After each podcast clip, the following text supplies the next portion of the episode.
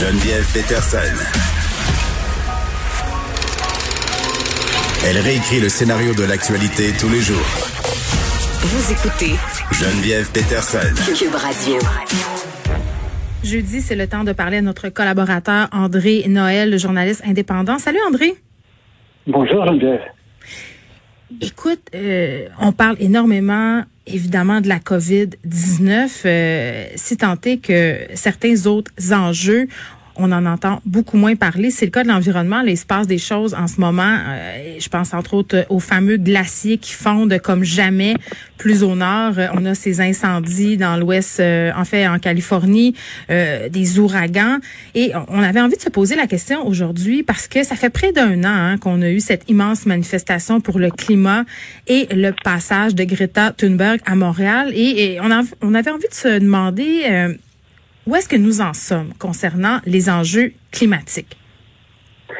Mais la situation s'est malheureusement pas euh, améliorée. En fait, elle s'est euh, détériorée. Euh, et effectivement, le monde entier a cessé de se préoccuper du climat, puis a mobilisé toutes ses énergies pour combattre la pandémie. Bon, je pense que temporairement, effectivement, il faut le faire, mais il ne faut pas oublier que c'est absolument fondamental, la question du climat. Euh, ce qui est intéressant et ce qui est inquiétant, c'est que selon des très récents rapports de la National Oceanic and Atmospheric Administration aux États-Unis, qui est l'organisme qui est chargé d'inspecter de, qu'est-ce qui se passe, notamment au niveau du climat, ils disent que cet été va avoir été le plus chaud jamais enregistré dans l'hémisphère nord. Pour les scientifiques, l'été, c'est que ça commence le 1er juin, puis ça se termine le 1er septembre. Alors, les, mois de juin, juillet et août ont été de 1,17 degrés Celsius plus chaud que la moyenne du 20e siècle. Et on voit déjà les résultats, comme vous l'avez dit tantôt. Ben oui, euh, puis c'est... Je sais, je pense qu'il y a beaucoup de gens qui sont un peu dans ma position, c'est-à-dire ça fait quand même assez longtemps qu'on sonne la sonnette d'alarme, littéralement. Là. Vous savez, cette horloge que les scientifiques euh, tournent à chaque année, toujours minuit moyenne, là, on a envie de dire il est minuit et cinq, mais on, a plusieurs signaux, puis j'ai l'impression que depuis quelques années, malgré tout ça, on écoutait peu, c'est-à-dire on se montrait préoccupé. L'environnement, c'est un sujet qui interpelle quand même une grande partie de la population, notamment les jeunes. Mais j'ai pas l'impression qu'on avait euh, réellement saisi euh, l'urgence de la situation. Puis là, j'ai l'impression qu'on a les deux pieds dedans, puis qu'il est trop tard. Je pense que c'est une impression qui est partagée par beaucoup de personnes. On dirait que les choses ont comme périclité, André Noël. Oui, euh, ça se peut. J'espère que c'est pas trop tard. Mais le problème, c'est que je pense franchement que ni les gouvernements ni les citoyens sont, au, sont conscients de la gravité de la situation. Et puis, c'est comme si ces informations-là ne pénétraient pas dans les cerveaux. C'est comme si on refusait de les croire. Euh, je pense que nous, les êtres humains, on est d'abord préoccupés par notre plaisir immédiat. Et c'est évident que si euh, on veut euh, mettre un terme à cette, cette grave péril, mm. ça va entraîner des sacrifices très importants. Je pense qu'on n'a juste pas envie de les voir la façon, la seule façon, je pense, d'arriver à ce qu'il y ait vraiment un revirement, ce serait que les gouvernements eux-mêmes disent à la population, écoutez, c'est extrêmement grave ce qui se passe, euh, comme ils l'ont fait pour la pandémie euh, au mois de mars. Je, veux dire, je pense que c'était remarquable. Pas tous les gouvernements de la planète ont quand même, on peut avoir des critiques, mais ont quand même agi avec fermeté. Il n'y a pas eu cette fermeté par rapport à la crise climatique.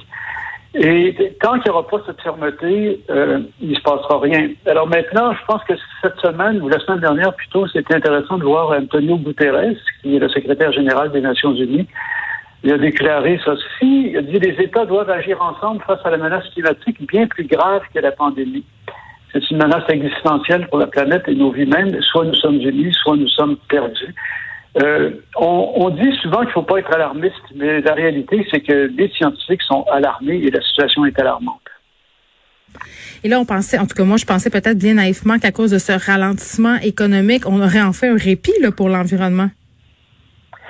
Ben non, malheureusement, euh, effectivement, il y a eu une baisse de la consommation mondiale de pétrole euh, au plus fort du confinement en avril. Ça a baissé à peu près de 30 mais là, c'est reparti à la hausse, puis ça va bientôt atteindre les niveaux pré-pandémie, soit de 100 millions de barils par jour. Et c'est ce qui est important, puis je pense que les gens oublient des règles de base de la physique, même la loi de la gravité. C'est-à-dire que tout ce qu'on émet reste avec nous. Alors, quand on émet des gaz à effet de serre, il reste dans l'atmosphère. Il y a une partie qui retombe et qui est absorbée par les océans puis par les forêts, mais ils en absorbent de moins en moins. La preuve, c'est que les, forêts brûlent et les océans deviennent acides. Alors, un des, des chiffres qui sont extrêmement importants, c'est ce qu'on appelle la quantité, la concentration de CO2 euh, partie par million. Et euh, ça n'arrête pas de monter. Alors avant la révolution industrielle, euh, on était en dessous de 300 parties par million. Le niveau sécuritaire, c'est 350. Le 5 septembre dernier, euh, on était à 408 parties par million, puis là, on est à 411 parties par million. Et puis, si ça continue de monter comme ça, je veux dire, c'est clair qu'on se dirige tout droit vers la catastrophe. C'est absolument inévitable. Euh, je peux pas faire autrement que, que, de tirer la lampe fortement parce que c'est quelque chose que j'ai beaucoup étudié. Puis les scientifiques les plus sérieux disent que à 4 degrés Celsius, ça met carrément en péril la civilisation humaine. Je sais que ça a l'air gros de dire ça, mais c'est pas moi qui le dis. La Banque mondiale elle-même le dit. Et on se dirige tout droit vers cette augmentation, probablement aussitôt que 2060. Alors, ça va prendre des mesures absolument radicales, mais vraiment très radicales. Euh, les, le groupe d'experts internationaux euh, sur le climat disent qu'il faut couper de moitié les émissions de gaz à effet de serre d'ici 10 ans. On n'est pas parti pour ça. C'est l'inverse qui se produit. Ça va recommencer à partir euh, maintenant. Ça, ça a recommencé, puis il n'y a aucun signe qui montre que ça va ralentir. Ben, le gouvernement Legault veut, présenter son plan vert qui est considéré comme étant audacieux. Mais je pense qu'en ce moment, on a de là, on a besoin d'aller au-delà euh, de l'audace parce que en tout cas, à t'entendre, mon Dieu, je suis déprimée pour la fin de semaine au complet. Là, on parle du concept. Non, mais on parle du concept d'éco-anxiété. Là, je, euh, je vais faire un parallèle peut-être un peu boiteux, mais c'est comme un peu euh, avec le mouvement anti-masse. C'est comme si on a toutes les preuves, on a euh, tout le discours scientifique qui nous dit une chose et que tu as une partie de la population qui refuse justement de croire en l'évidence et de dire adieu justement à leur petit confort pour le bien collectif. Puis c'est un peu la même chose pour l'environnement, parce que là, si la Banque mondiale le dit, là, je veux dire, rendu là, André, quand la Banque mondiale le dit, dit, c'est pas un groupe environnemental obscur de gauche. Euh, parce que tu as tout le temps l'argument, là, les gens qui sont euh, climato-sceptiques nous sortent aussi des études scientifiques qui remettent en question euh, les enjeux climatiques puis le réchauffement de la planète. Mais là, force est d'admettre que c'est un discours euh, qui est largement partagé et ça à l'ensemble de la planète. L'ONU dit qu'il faut agir, mais est-ce que ça va changer quelque chose? Autrement dit, qu'est-ce que qu'est-ce qu'il va falloir faire pour que pour que ça change? Parce qu'on fait des on a des initiatives, par exemple comme euh, je sais pas moi les crédits carbone, planter des arbres, mais moi je vois ça tout le temps. C'est peut-être du cynisme de ma part là, euh, comme étant des coups d'épée dans l'eau. Bien, je pense qu'il n'y aura pas d'autre choix que de réduire notre consommation et puis euh, de réduire fortement notre consommation d'énergie on n'a pas d'autre choix que ça, puis il faut agir très rapidement. Alors quand, par exemple, euh, les scientifiques, et d'ailleurs, il n'y a plus aucun scientifique qui serait capable de publier une étude dans une revue scientifique sérieuse disant que la situation n'est pas alarmante.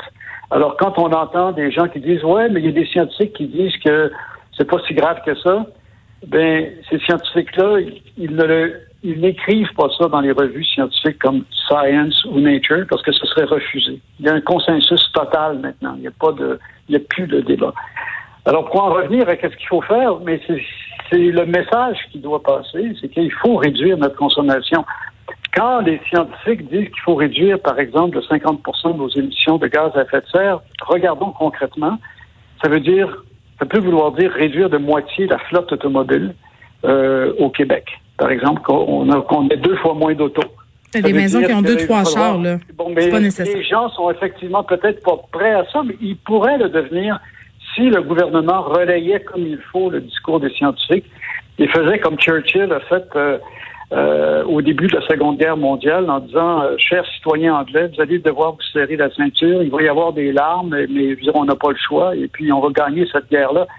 Mais on, on, en est là. Si les gouvernements avaient ce même genre de discours à la Churchill, je pense que les gens adhéreraient à ça. Mais est-ce qu'on a un Churchill? En tout cas. Pardon? J'ai dit, est-ce qu'on a un Churchill? Ça, c'est une autre question. Je pense que M. Legault est une figure populaire. Il pourrait tabler là-dessus pour encore quelques années. Merci, André Noël. On va te retrouver euh, jeudi dans deux semaines. Merci beaucoup, Geneviève. Au Au revoir.